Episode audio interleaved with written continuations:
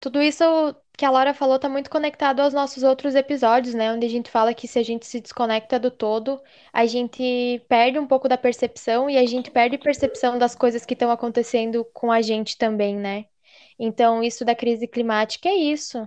A gente vai vendo que acontece a seca, de repente a gente vê que chove menos, e aí a gente vai, vai faltando água, e é isso que eu, que eu venho vendo lá no Tocantins.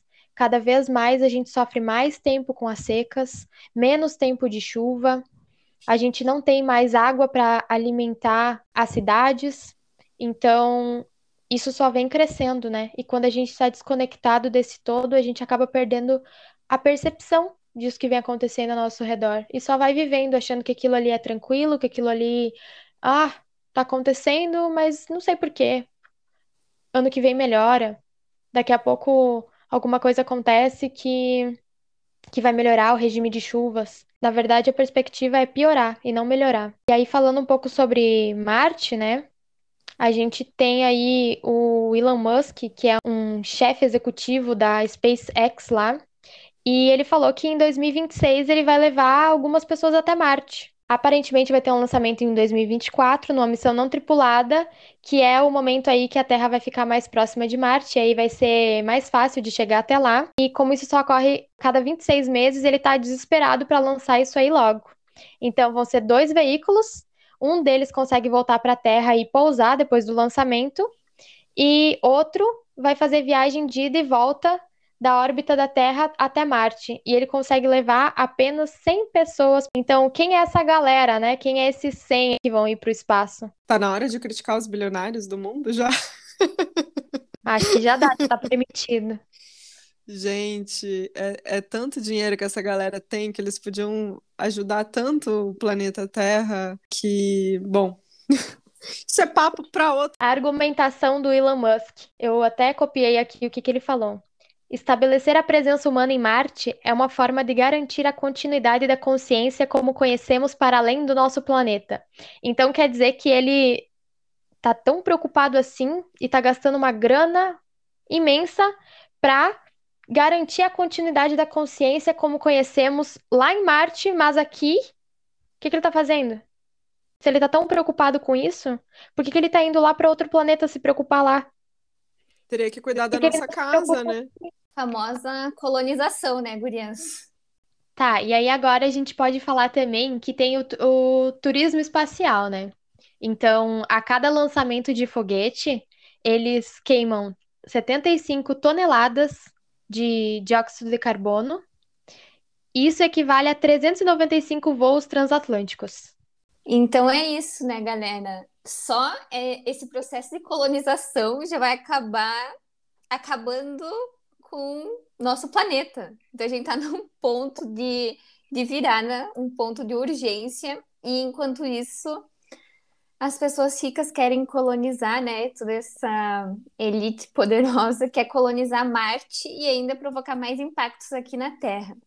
Então, o quanto essa ideologia, esse pensamento que a gente tem, ele já é próprio da colonização. O que, isso significa? Que a gente acha que pode controlar tudo, que o ser humano é o ser, ele está no topo da cadeia alimentar, ele sabe de tudo, ele consegue controlar a natureza, ele pode colonizar outros planetas, então ele não precisa da Terra. E é uma ideia totalmente errada, né? Então, da onde que vem esse pensamento do homem achar que ele consegue controlar a natureza e que ele pode resolver todos os problemas, porque ele é muito inteligente? Então, vem dessa percepção e a gente achar que é separado da natureza. Quando a gente se vê distante da natureza, a gente acha que consegue controlar ela. Mas, na verdade, nós somos natureza. A gente faz parte de todo o ecossistema, de, todo, de toda a vida que existe na Terra, né?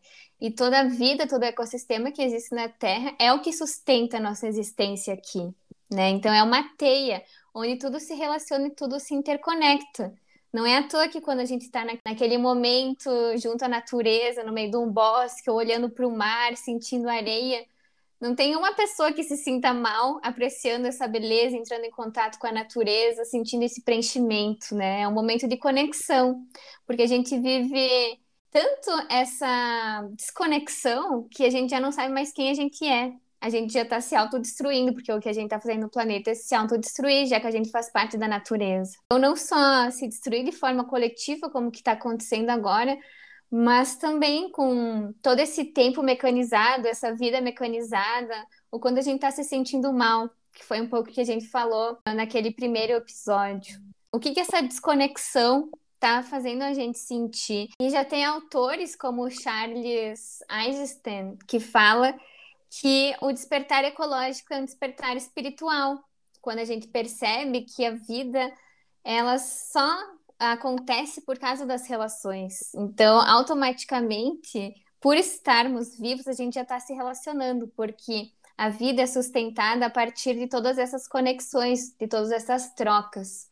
Então, quanto a gente está desconectado da natureza, da gente mesmo, e o quanto a gente está sendo oprimido por esse sistema, por esse pensamento colonial, quanto a gente está se submetendo a esse sistema artificial, esse sistema que acaba nos controlando, acaba gerando tanta, tanta dor e tanta coisa que está acontecendo no mundo, né? Então, tanto na esfera do eu quanto na esfera social. Então, quanto essa desconexão está nos impactando e o quanto a gente precisa perceber isso e agir, fazer alguma coisa sair desse véu, né, como a Laura falou antes. Então, sair desse véu, abrir os olhos, ficar com, esse, com esses questionamentos, né, mas pensar o que, que a gente pode fazer, porque a gente vai ficar aqui na Terra, né? Então, quem vai lá para Marte? Não vou ser eu, não sei se vocês vão ir, mas eu não tenho condições.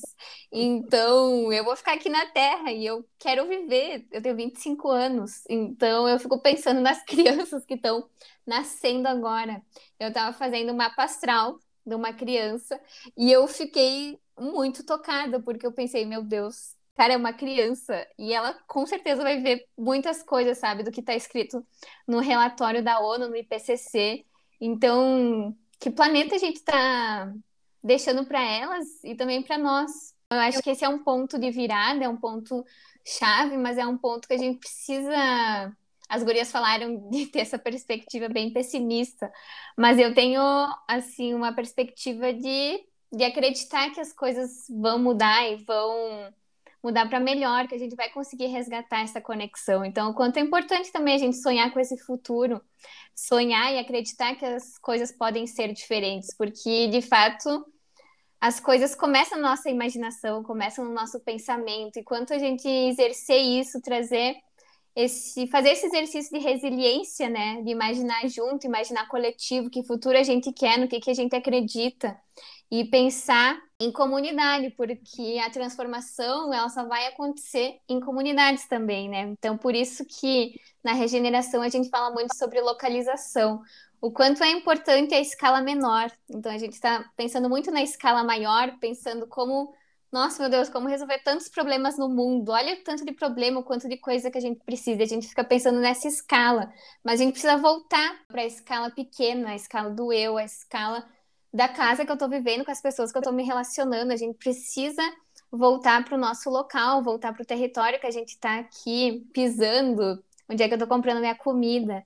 E é assim que a transforma transformação vai se dar, através desse despertar pequeno. Então, a partir de comunidades locais resilientes, a gente vai poder sonhar primeiro um futuro melhor para nossa cidade, para o nosso bairro, ou só para nossa família, para o nosso grupo de amigos. O quanto é bom tu estar tá com essas pessoas que tu gosta, que tu se relaciona e poder sonhar junto com elas. Então esse é o primeiro passo, assim. A partir desse sonho, dessa esperança, a gente também vai conseguir transbordar isso para o coletivo, né? Se cada um voltar para essa escala menor. Perfeito, é. Gabi. Eu ia falar sobre isso também. O que me deixou mais otimista foi me organizar ali na casinha da árvore, encontrar outras pessoas que também têm esse propósito, né? Que também pensam dessa forma, em regenerar, em se conectar com o todo e agir localmente, né? Então a casinha na árvore ali para mim que é para quem não sabe, a Casinha na Árvore é a comunidade da Gabi. E ali foi muito importante para mim, acho que um,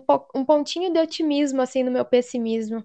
Então, eu acho que a gente tem que explorar esse senso de pertencimento que a gente sempre busca e usar essa capacidade de nos comunicarmos, de unir de nos unir, né, para lutar e ir atrás dessas informações que a gente precisa acessar para fazer as coisas acontecerem de forma local, né? E como tu diz, voltar o olhar para dentro de casa, para o eu, aquilo que está próximo, né, que é tangível. E assim a gente consegue ir caminhando a um lugar mais esperançoso, né? Um lugar onde a gente não tem tanto pessimismo, assim, onde a gente se sinta melhor. Exato. Eu acho que é isso, né? O agir localmente é algo que me deixa mais tranquila em meio a toda essa loucura, assim, que eu não me deixo afetar tanto, né, em relação a tudo isso, assim, porque esse assunto mexe muito comigo, é uma coisa bem, inclusive, estava falando para as meninas, assim, que é uma coisa que me incomoda, me machuca ver tudo isso, assim, essa desconexão, essa produtividade gigantesca, né, com qual o ser humano tem que estar tá toda hora produzindo e fazendo cada vez mais existem máquinas para que o ser humano produza mais e talvez daqui a um tempo só as máquinas irão produzir para ter uma produtividade cada vez maior. É muita coisa, assim, é muito lixo, né, também que se produz. E aí eu até estava comentando com o meu amigo que, poxa, a gente vai no mercado, essa, essa coisa da, da, da criança, assim, por exemplo, a relação da criança a criança, às vezes, se ela não tem um contato nenhum com a natureza, se ela está desconectada disso, ela vai no mercado, ela olha aquela comida ali empacotada, ela acha que aquilo ali vem dali, que não tem um processo anterior. Também esse retorno, né, do, do plantar, do conhecer, do saber aonde vêm as coisas. Hoje mesmo estava dando no jornal um projeto aqui de algumas escolas de Santa Catarina. Eles estão trabalhando com abelhas então, para as crianças terem essa relação com as abelhas, que é muito bonito assim a gente resgatar isso, né? E é um resgate. Então, a gente ter essas microações que geram micro-revoluções é muito importante. Fazer esse retorno, a gente se reconectar com o alimento, né? Para a gente conhecer quem é que produz o nosso alimento, não só viver de comida empacotada, né, diminuir o uso do plástico, das embalagens, que isso é uma coisa que contribui muito para tudo isso que a gente está vivendo. Então, conhecer as empresas com qual a gente compra as coisas também, isso é muito importante. Então, ir trazendo essas reflexões e ir pautando isso, porque, gente, está acontecendo, está diante dos nossos olhos. Eu acho aí que, como próximos passos, né, é a gente esperar também a terceira fase desse relatório, que vai nos trazer um pouco sobre as ações de mitigação e assim a gente também consegue mensurar o que a gente pode fazer localmente para ajudar. Fora tudo isso que a gente já falou agora, né? E uma coisa muito legal para conectar com o início do nosso episódio, que a gente trouxe um poema de um artista indígena. Então, os povos indígenas, os povos originários, são uma biblioteca sobre como viver em harmonia com a natureza. Então, eles sabem como viver em conexão porque eles nunca se desconectaram. E a gente precisa aprender com eles e não querer que eles saiam de suas terras ou que eles sejam ainda mais violentados por esse sistema. Então, por isso que existe essa luta até hoje. Eles conseguirem viver, simplesmente existir no território deles, que sempre existiu, que eles sempre estiveram aqui. Essa conexão com os povos indígenas acaba sendo um grande aprendizado. E não vai ser lá uma tecnologia muito louca que algum bilionário está mirabolando, que a gente vai ultrapassar esse desafio, né? Então, acho que justamente é esse trabalho, esse processo, essa ação de revisitar, de recuperar, de olhar para aquilo que já está aqui, para aquilo que já funciona, para as coisas básicas. E outro dado legal de dizer que existem 5% né, de povos indígenas no, no mundo, né, da população em geral. Eles conseguem manter 85% da, da biodiversidade. Então, quanto todas as terras indígenas e nativas ao redor do mundo são terras onde eles conseguem, em harmonia com essa biodiversidade, conseguem proteger a natureza. Então, são justamente nesses territórios que o planeta e os ecossistemas estão conseguindo sobreviver e recuperar. Falando sobre a importância da biodiversidade, eu estava vendo e lendo um estudo que falava que florestas com tipos diferentes de plantas se recuperam melhor após um aquecimento moderado. Então, já existem estudos ali na região da Amazônia falando sobre o comportamento de espécies dominantes, né? Que elas, quando o aquecimento moderado acontece, elas dão espaço para espécies que se adaptam melhor a esse aquecimento e assim a floresta vai se regenerando. Então, queria finalizar o programa falando sobre isso, sobre questão, essa questão da diversidade, da importância da diversidade, e também indicar, como a Gabi falou, né, que a gente volte ao básico, né? Veja e conheça o que o povo indígena tem para nos passar, porque foi esse pensamento de colonização e de dominar tudo que nos trouxe até aqui, né? A esse ponto da, de estarmos numa emergência climática. Então, talvez seja realmente melhor a gente voltar ao básico. Com isso, eu deixo também a dica do livro do Ailton Krenak, que é A Vida Não É Útil. E ele também tem um outro que se chama Ideias para Adiar o Fim do Mundo, que também é muito legal. Exatamente. E é isso aí. Então é isso, galera. Procurem os livros do Ailton Krenak e outros autores indígenas, porque eles têm muita coisa para nos ensinar. E realmente a gente precisa resgatar esses saberes e valorizar isso. Também acompanhem a luta indígena que está acontecendo agora lá em Brasília com o marco temporal e a PL que fala sobre grilagem. Então, acompanhe isso. Se puderem fazerem doações, também é muito importante. Compartilhem aqui com a gente no chat o que, que, que pequenas ações vocês fazem no dia a dia para contribuir para esse retorno né, daquilo que é essencial, aquilo que é básico, para que não haja uma sobrecarga no planeta ainda maior. Então é muito importante a gente pensar sobre isso e contagiar as pessoas à nossa volta, né? Essas pequenas mudanças. Compartilhem com a gente também nas redes sociais, vamos entrar em contato, vamos trocar ideia, a gente está aqui para isso. Obrigada por mais esse papo, por mais esse diálogo muito fértil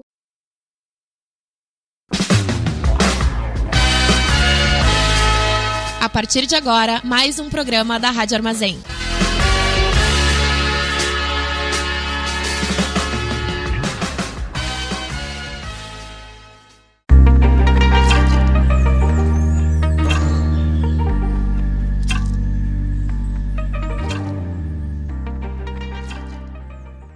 Estamos começando mais um programa Diálogos Férteis traz questionamentos e reflexões sobre como viver na Terra em busca de consciência e conexão com o todo.